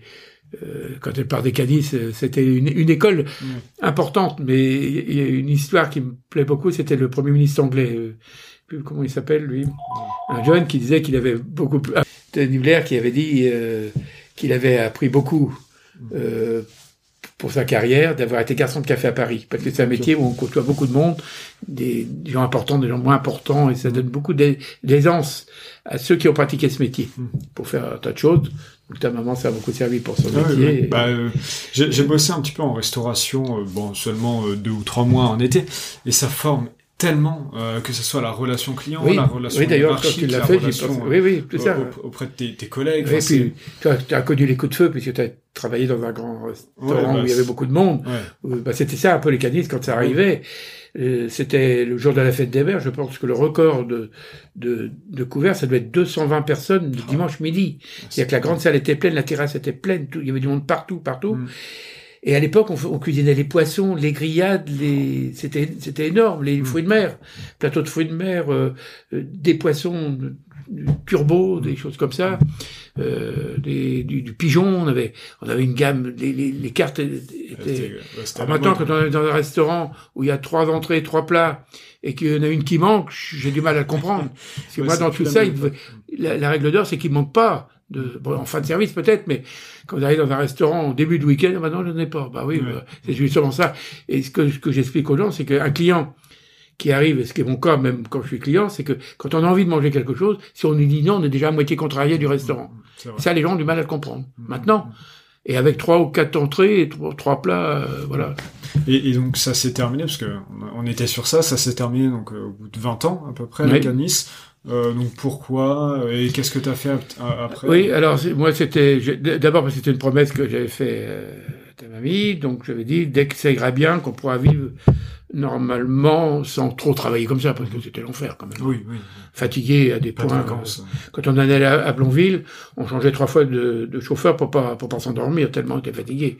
Parce que les mariages, c'est moi j'allais au Hall le vendredi à 2 heures du matin, j'allais au Hall, je rentrais, le vendredi soir, on travaillait parfois tard. Mmh. Euh, je dormais un petit peu l'après-midi, mais pas beaucoup. Et puis le samedi, parfois toute la nuit. Euh, J'allais me coucher à 6 heures, à 9 heures, fallait être là. Et ce dimanche soir, c'était c'était très très très mmh. dur. Hein. Mmh. Nous, pour nous, euh, j'ai vraiment. Il y a des fois qu'il fallait vraiment. Mais j'avais la de, ah tout ça. Mais comment tu faisais pour avoir cette patate là Parce que en plus le milieu de la restauration, bah t'as pas de week-end, t'as pas de vacances. Si on avait notre, on fermait le mercredi, mais ah, c'était. Oui, bon. On avait le mardi, mardi après-midi. Alors ça allait de plus en plus tard parce que parfois on, quittait le restaurant à 18h, 18h30. Et encore, j'avais toujours quelque chose à finir avant, euh, la marchandise à préparer. Et puis il fallait être revenu pour le. On avait le mercredi donc à Blonville où là on se reposait vraiment. Parfois tellement on était fatigué. Mm. C'était vraiment de la fatigue. Hein. Mm. C'était pas. Et puis on revenait pour le jeudi matin. On rentrait le mercredi soir pour être là le jeudi matin de bonne heure. Mm. Les premières commandes, les premiers arrivages. Ça remet toute la fabrication parce que on fabriquait, on fabriquait tout maison. les glaces étaient fabriquées à la maison. On avait tellement évolué en cuisine qu'on fabriquait nos glaces. J'avais acheté une turbine à glace importante.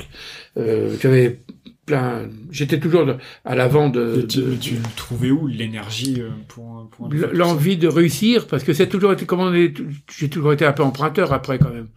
Il fallait toujours euh, réinvestir investir complètement, hein, payer déjà tout ce qu'il y avait payé, et puis euh, voilà, c'était il, il, faut, pas se poser de questions quand c'est comme ça. Moi, j'ai toujours dit, quand on est dans une barque, hein, faut ramer, il faut, faut aller au port, il n'y a pas le choix. Donc, on était toujours, c'est, parfois, on aurait bien voulu s'arrêter. Pour la communion maman, on n'y était pas. On moi, j'avais des communions dans le restaurant. Mmh. On était allés rejoindre. C'était euh, l'oncle Magali qui avait sa fille, on a réussi qu'il fasse la communion en même temps. Donc ils ont fait la cérémonie dans la salle des fêtes. Moi j'avais tout préparé, les cuisiniers ont tout préparé, ils ont tout emmené, ils l'ont déjeuné. On avait fait d'autres servir, on a fait que le soir avec eux. Et d'autres fêtes comme ça qu'on n'allait pas. Hein. mes petites nièces, j'étais parrain de nièce Nadège. Euh, on était allé à puis mes autres neveux aussi, on allait à la communion que le soir. Mm. Un jour, on a, on a, comme il était, euh, Crépierre Valois fallait traverser Paris, on avait, le mardi, on avait emmené notre voiture là-bas pour pouvoir rentrer, et on avait pris le train pour y aller parce qu'il y aurait trop de bouchons, on serait arrivé trop tard le soir aussi. Pour pas dire on n'y va pas. Non, non, on sacrifiait tout. Euh, il y a que l'hiver c'était un peu plus calme, mais l'hiver, euh, voilà, puis on allait, partait en vacances un peu l'hiver, à la neige. On, partait, on est toujours parti à la neige parce que c'était un moment où le restaurant pouvait le fermer. C'était le seul moment, mais l'été c'était pas possible. Et après la fermeture des canis, Qu'est-ce que tu as fait Est-ce que tu as, bah, relancé La question que tu m'as posée tout à l'heure, pourquoi j'ai quitté la restauration D'abord parce qu'il y a beaucoup de travail. Et d'un autre côté, dans, dans, dans ces, en France, quand on travaille beaucoup, les, les impôts arrivent vite, que tout est amorti. Et là, on travaille, j'avais fait le calcul au bout d'un moment que 2 heures de l'après-midi, je travaillais que pour l'État. Donc, quand on travaille de 2 heures de l'après-midi à 2 heures du matin, tous les jours, ou une heure les bonjours, ça fait beaucoup quand même. alors il aurait fallu que je réinvestisse. Alors j'avais des projets, je devais acheter une péniche pour faire un côté de restauration plus simple, en bord de Seine. Je, voilà, mais bon, voilà, on s'arrête pas. Mm. Et puis après, c'est toujours le, les soucis de personnel quand même. Fallait, bon, on n'en avait pas trop, mais quand même, il fallait recruter les gens. Hein, c'était, c'était pas simple. Mm. Et puis quand il arrive plein de monde comme ça, il y a un stress. Hein, c'est, mm. je, je sais pas comment on faisait. À vrai dire, il y a des fois quoi, on se faisait peu de questions. Hein, c'était et puis ta mamie était c'était pareil. Hein. Euh, c'était terrible hein, parfois. C'était fallait vraiment on, on était la tête dans le guidon. Euh, et puis la satisfaction de, nos clients de, ouais. tout ça. Et donc euh, qu'est-ce que tu as fait après, Donc là on a on a vendu le restaurant. On l'a mis en vente. Ça s'est vendu vraiment rapidement. Mmh. Parce que il y a un monsieur qui était passé, qui était boulanger, qui voulait acheter, le restaurant lui plaisait bien, mais il partait en vacances et il me dit euh, oui, mais j'aurais su, enfin, il commençait à pas mal discuter. Bah, écouté si vous voulez, j'ai dit mais vous savez, si vous partez, mais j'ai des demandes, tout ça, euh, j'ai des renseignements à donner, tout ça. Oh non, ne vous inquiétez pas, une affaire comme la vôtre se vendra pas comme ça. Écoutez, je reprends contact avec vous au mois de septembre, d'accord. Entre-temps, il est arrivé quelqu'un, M. Duboc, qui, m'a acheté, qui est resté 20 ans. Mmh. Euh, ça s'est fait rapidement. Euh, voilà, il était content, les chiffres d'affaires étaient bons, tout allait bien. Je lui ai expliqué pourquoi je partais, parce que ben voilà, j'avais plus, plus grand chose à prouver dans tout ça. Mmh. On était arrivé au maximum. Donc à un moment donné, où je relançais quelque chose, où tu, tu finissais. Voilà, où je mettais en jeu, je mettais des, des, du personnel dans ce restaurant, et je savais que si j'étais pas là, ça déclinerait, je voulais pas. Donc j'ai décidé de, de, on a dit stop, voilà. Mm, mm. Donc on a dit on va, et j'avais quand même monté cet, cet hôtel qui lui-même me donnait des revenus suffisants pour euh, pour déjà bien vivre. C'était un loyer conséquent de l'hôtel parce qu'il y avait 22 chambres mm. qui étaient louées euh, à l'époque à 98%. Parce qu'on louait aux entreprises, on louait les week-ends, on louait. donc il y avait des bons bilans, donc on a pu vendre le, le, le fonds de commerce sans vendre les murs. Donc je touchais un loyer qui me permettait de vivre. Mm. À l'époque, quand on est parti, on touchait 5000 euros de loyer. Donc mm. quand on est parti, c'était peut-être 3000, en 90, 3005, un truc comme ça. Donc ça permettait déjà de pouvoir vivre. Oui, Voilà, on avait acheté notre maison quand même entre-temps, euh, la maison de Dormont. Mm, voilà, donc voilà, c'était possible de, de, vivre. Mais moi, je, je après, j'ai relancé des petites affaires. Oui, oui. Voilà, après, on pourrait encore mais, en parler pendant oui, voilà, des petites affaires où je voulais pas prendre, de, fallait pas que ce soit important. Mm. Parce que dès qu'on veut se relancer, il faut investir, reprendre des risques. Si ça se casse la gueule, il bah, y a rien. Donc, et puis, si je travaillais bien, c'était encore pour donner à l'État. Donc, c'est ça qui est quand même dommage dans notre pays, c'est que dès qu'on gagne de l'argent, les, les, les, les tranches deviennent trop importantes donc on n'a pas trop intérêt à se redévelopper. Donc j'ai créé une affaire de distribution de viande, parce que je connaissais bien l'histoire de mais avec un, un, puis deux camions, puis j'ai sorti que ça allait prendre ampleur. On a supprimé un, et j'ai euh, recédé au bout d'un certain temps cette affaire au monsieur qui travaillait avec moi, mmh. sans prendre d'ailleurs même pour lui vendant, lui laisser, ça je voulais pas. Je voulais pas je voulais partir en vacances quand j'en avais envie. Je voulais pas me recréer des liens que j'avais Ouais. tellement eu au restaurant. ouais. Tout ce que je faisais, c'était tranquille. Ouais, Et après, une autre ligne lumineuse, c'est que comme je commençais à boursicoter, j'aimais bien aussi ça entre temps. J'ai voulu, j'ai créé une affaire de, de, de, de finance. C'est-à-dire qu'au moment d'informatique, je me suis lancé à, à ouvrir des comptes pour des clients. Plus ou moins heureusement, je voilà, c'est, Ouais, ça s'est fait quand voulant- même, mais toujours en voulant rester petit. Ouais, ouais. Donc voilà, je me suis dit, après tout, je- bon, c'était fait une belle piscine à la maison. J'ai l'ordinateur au bord de la piscine, ce sera bien, je vais pouvoir acheter et vendre et tout, mais ça, c'est pas tellement bien passé comme ça. la bourse, j'en fais toujours. J'ai jamais gagné beaucoup d'argent, mais bon, c'est comme ça, j'ai, c'est mon sens un peu des affaires. Et là, je trouve que acheter et vendre, bon, j'ai, replacé un peu dans l'immobilier pour avoir des revenus, Mm. mais c'est beaucoup de soucis. Quand Oui, on fait une bonne ouais. action en bourse, c'est bien, mais le lendemain, on fait de mauvaises. Oui, c'est Voilà, c'est bon, c'est pas, c'est pas, c'est pas l'avenir où ça peut l'être pour des gens, un facteur chance peut-être, et puis peut-être plus de, moi j'ai, parce que à chaque fois que j'aurais pu faire des bonnes choses en faux, j'ai toujours de pas dépenser l'argent, j'ai eu tellement de mal à gagner. Oui, bah c'est 20 ans de ta vie. euh, Voilà, alors si tout ça, Et quoi. puis d'un autre côté, je me suis dit que peut-être de pas avoir bien réussi de ce côté, c'est pas plus mal, parce que beaucoup de gens réussissent parfois en bourse au départ, Mm. se pensent les meilleurs, et commencent à prendre des risques de plus importants, et en bougeant, ça peut être la gamelle complète. Ouais, ouais. Donc moi, je me suis toujours, euh, même encore, il y a pas longtemps, je sentais un truc. Oh, je suis bon, va bien. Je... Et d'un autre côté, l'argent ne donne pas plus de bonheur. Non, non, Au bout non. d'un moment, on mange pas trois fois. On, Mm. on- voilà, c'est ça. Quand on a à peu près de, je suis pas non, moi, j'ai, j'ai pas fait ça que pour l'argent. J'ai fait ça pour réussir, pour avoir une certaine qualité de vie, qui, qui, est- qui est difficile à, à maintenir euh, après impôt, parce qu'il y a toujours les impôts qui, qui nous massacrent un peu trop, à mon avis. Bon, bah, ça, c'est un peu tout le monde. C'est comme ça. Il y a beaucoup de gens qui disent, moi, j'aurais bien payé beaucoup d'impôts, mais bon, voilà, quand même, ce qui C'est reste. une c'est- chance. Voilà, une chance. c'est ça, mais bon. Ouais. Ça, c'est quand même, à mon avis, un frein dans l'entrepreneuriat français. Ouais. De, de, de, de se faire massacrer à un moment donné. euh, voilà. je- Et puis, voilà.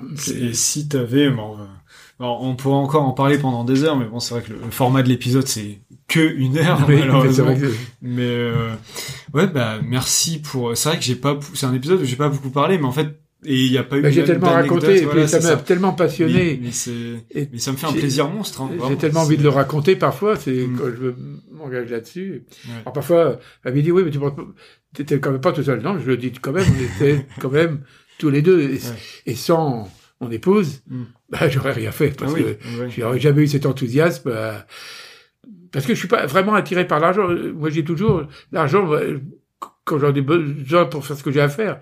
Mais c'est souvent pour travailler, pour euh, recréer quelque chose, enfin des trucs comme ça.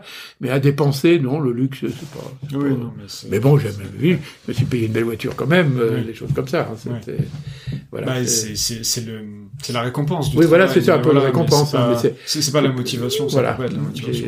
Je suis je suis d'accord. Non, mais Ouais. c'était c'était un super épisode. Moi, ça me ça me ça me Ouais, fait extrêmement plaisir de, Mm. de t'avoir reçu, euh, de de parce que moi Non, c'est les- des histoires Voilà. que que je connais. Oui. Euh, mais là, je, je prends un plaisir monstre à le partager. Donc Ah oui, j'espère parce que que c'est, c'est un, c'était un effort pendant toute cette année de restauration de, de, de, de- d'effort physique et effort de, d'apprendre, de vouloir apprendre, toujours, mais même encore. Là, je, je, la preuve, quand vous venez manger, je- j'essaie toujours de, parce que j'ai- j'aime ce, j'aime la gastronomie. Et bon, j'ai pas toujours fait ce que je voulais en gastronomie. Ce que j'ai fait en auto- autodidacte, c'est, voilà.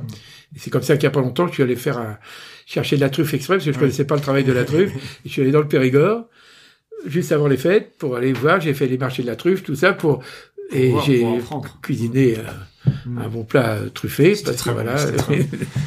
Et, et, Voilà. et, et donc, si tu avais euh, trois leçons, trois enseignements de ton parcours, de ta vie d'entrepreneur, de restaurateur à, à enseigner, à, à, à propager à moi et à mes auditeurs, qu'est- qu'est-ce que seraient ces trois enseignements en tant que restaurateur, En tant que, en tant que toi. en tant que moi, bah, moi je, je regrette rien, rien de ce que j'ai fait. Mm. J'ai un grand regret, c'est d'avoir vendu quand même les murs des canisses, Mm. parce qu'à un moment donné, ça avait revendu, il y a eu une faillite, j'étais plus ou moins obligé, j'avais peur de se faire vandaliser, tout ça. Mm.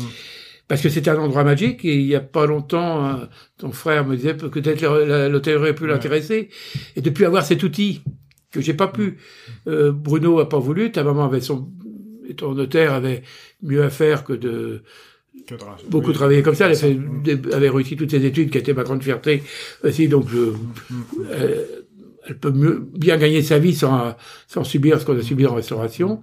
Donc ça, sinon, bah, quand on engage quelque chose, il faut aller jusqu'au bout, se passionner, apprendre, toujours apprendre. Et puis garder une qualité de vie tout autour, de familial, de vacances quand même. Faut pas, il y avait pas que le boulot, il y avait quand même autre chose autour. D'être heureux aussi avec son épouse, c'est important de voilà faire des sacrifices. Parce que tout se fait un peu à deux quand même. Hein. Moi, moi je, j'aime beaucoup, et puis on va, on va finir sur ça, parce qu'on commence à avoir faim aussi. on va aller manger. Je sais pas, je sais pas, je sais pas combien de temps que, que je tiens la, Là, ça fait 1h07 qu'on enregistre, donc euh, euh, non, mais c'est. La preuve, c'est que c'est la passion. Là, ça, t'as vu, ça passe très vite. Hein. Ah oui, ça passe, ça passe très vite. Euh, non, non, mais c'est. Un... il y a plein d'anecdotes que. Mais c'est pour ça, on, on fera peut-être un épisode de 13, 13 bis, mais euh, non, non, non c'était un, un vrai. C'est le gros, le gros du truc. Mm, mm, mm. C'est sûr que bon, j'ai parlé un peu de Monsieur Levé, mais t'es coupé là, c'est non, non, non, pas du tout, pas du tout. Ça enregistre encore. J'ai tellement de, de remerciements à lui dire à ce monsieur qui m'a fait confiance, mmh, mmh. qui a continué à me faire travailler, parce que c'était tendu quand on a acheté ce prix-là au départ. Il m'a fait le prêt, tout ça, il m'a remercié que je lui que je lui avais remboursé rapidement, mais après il a continué à me faire travailler, à me voilà, mmh, même sa famille, tout ça sont venus, sont restés mes, amis et mes clients. Voilà, tout ça c'est des choses que ont traversé ma vie qui sont importantes. Et puis, euh, t'as parlé de la garder une qualité de vie autour du travail. Et en fait, moi, j'adore parce que c'est un de c'est un aussi de mes objectifs de vie. Donc, certes, de beaucoup travailler, d'être épanoui dans le travail et de pas avoir de regrets. Donc ça, c'était ah trois, leçons, pas avoir de regrets, être épanoui et toujours apprendre. Ça, c'est toujours apprendre. Oui, ça, et, et surtout avoir une qualité de vie autour parce que bah, c'est pas parce que tu fais euh, des semaines de 75 heures, que tu bosses énormément, qu'il y a du stress, du travail, mm. qu'il faut pas oublier de vivre à côté, en fait. Et pour moi, c'est super important, euh, cette partie-là. Mm. Une joie que j'ai en vieillissant, c'est de rencontrer des anciens personnels. Mm. Ils sont tous heureux d'avoir travaillé avec nous avec euh, mamie avec moi, que c'était une bonne maison, qu'il était heureux, mais qu'il avait beaucoup travaillé. et j'ai eu un cuisinier il y a pas longtemps, parce que j'ai un camping-car maintenant, et lui il en a un aussi. Et il me dis, il me, il me, citait des, des, des week-ends de, de, de, gros travail. Et lui c'était mm. un cuisinier qui m'avait beaucoup apporté, parce qu'il travaillait très bien il m'a beaucoup appris. Donc euh, on a, on a gardé des atomes crochus, euh, mais que ça lui avait amené euh, beaucoup, beaucoup aussi à lui de travailler comme ça. De, on, avait l'ambiance, quoi. C'était. Mais donc c'est, enfin et puis c'est, ça doit être une, une, immense fierté, quoi. Oui, oui, quelque chose. Et puis la grande fierté de ma vie, bah, c'est la réussite de ta maman, tout ça. C'était mm, mm, mm. qui moi n'avait pas de diplôme euh, quand. Ma fille était notaire, c'était une grande fierté. Bruno a une bonne situation euh, euh, si dans, au ministère des Armées, là, il, il, a bien réussi son truc parce que lui, j'aurais voulu qu'il prenne la restauration, mais, mais c'était pas son choix. Ouais. Donc je l'ai laissé libre, donc il s'est épanoui autrement. Et Brigitte, bah, elle, elle voulait pas non plus être dans la restauration, mm. donc euh, voilà. Ouais, et puis tout faire pour que pour que tes enfants puissent puissent s'épanouir, et puis faire ce qu'ils ont. Oui, oui, c'est ça, de toujours, leur, donner un petit coup de main quand il avait besoin, puis d'être là moralement, puis de de, de, mm, mm, de, passer des bons, une vie familiale tellement agréable que voilà. C'est... Puis vous êtes arrivés les petits enfants, voilà, on prend le pas aussi. Voilà, c'est ça. Et puis puis te voir te diriger vers les affaires me fait beaucoup plaisir aussi parce que bah, on est, on est un pays qui paye beaucoup d'impôts, mais il y a beaucoup, quand même beaucoup de, de, choses de liberté d'entreprendre. Oui, oui, on est dans un beau pays. Voilà, c'est ça. C'est... Donc, euh, bah, écoutez, euh, donc euh, première leçon, premier enseignement plutôt, ne pas avoir de regrets. deuxième, ne jamais cesser d'apprendre. Et troisième, garder un, un équilibre de, de, vie à côté qui, est très, qui est très oui, important. Parce que je suis en train de lire le livre d'une amie de ta maman là, oui, qui, qui, sur le burn-out. Je suis en train de lire là, je, je suis à moitié du livre là, oui qui était, qui était très malheureuse dans son travail, tout ça. Et elle avait oublié, elle le dit dans son livre, un peu ça, vie familiale pour faire plaisir à, à des gens qui l'ont mal récompensé. Je ne suis pas à la fin du livre, mais ça s'est mal terminé pour elle, quoi. De... Donc voilà, je me dis, même ta maman qui aussi a beaucoup de soucis mm, mm. avec la crise, avec tout ça, de garder cette, cette, importance familiale qu'on a toujours euh, malgré tout ça. Le, le, livre, c'est euh, je, je, ne te pensais pas si faible, ouais, si, fragile. Je ne te pensais pas si fragile de euh, de Kika K I euh, de 2K je crois A, il me semble, c'est ça, Kika, ouais. Donc c'est sur le burn-out, donc, donc voilà. Donc éviter ça quand on bosse de trop. Ouais, c'est Nous on a on a évité tout ça, donc c'était mm. bien. On a beaucoup travaillé, mais très content. Bah écoute, grand-père, merci beaucoup pour pour tout ça, pour pour cette c'est plus long épisode que que j'ai fait, donc voilà. Ah, suis bavard, puis surtout quand on me branche sur ces trucs-là, c'était. Ouais.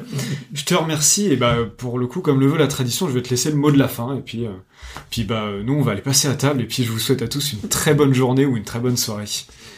Euh, bah, de la fin, je, t'ai préparé une Paris, euh, euh, comment on dit, une Paris d'Ala. Euh, ah, poisson grillé. Ah, on, va, on, va, se régaler. Paris, voilà, c'est ça. le nom m'échappe un petit peu. Comme ça, voilà. que tu réussisses bien aussi dans toutes tes affaires. Eh ben merci. Voilà.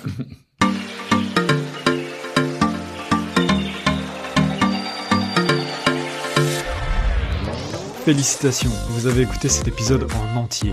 Alors, merci. J'espère qu'il vous aura plu, que vous aurez appris un tas de choses. En tout cas, pour moi, c'était un plaisir de le faire et c'est un plaisir de vous le partager. N'oubliez pas de vous abonner, de liker et de mettre un commentaire 5 étoiles sur ce podcast. C'est vraiment très important pour moi.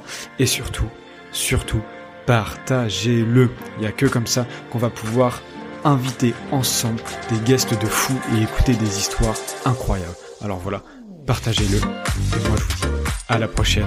Au revoir.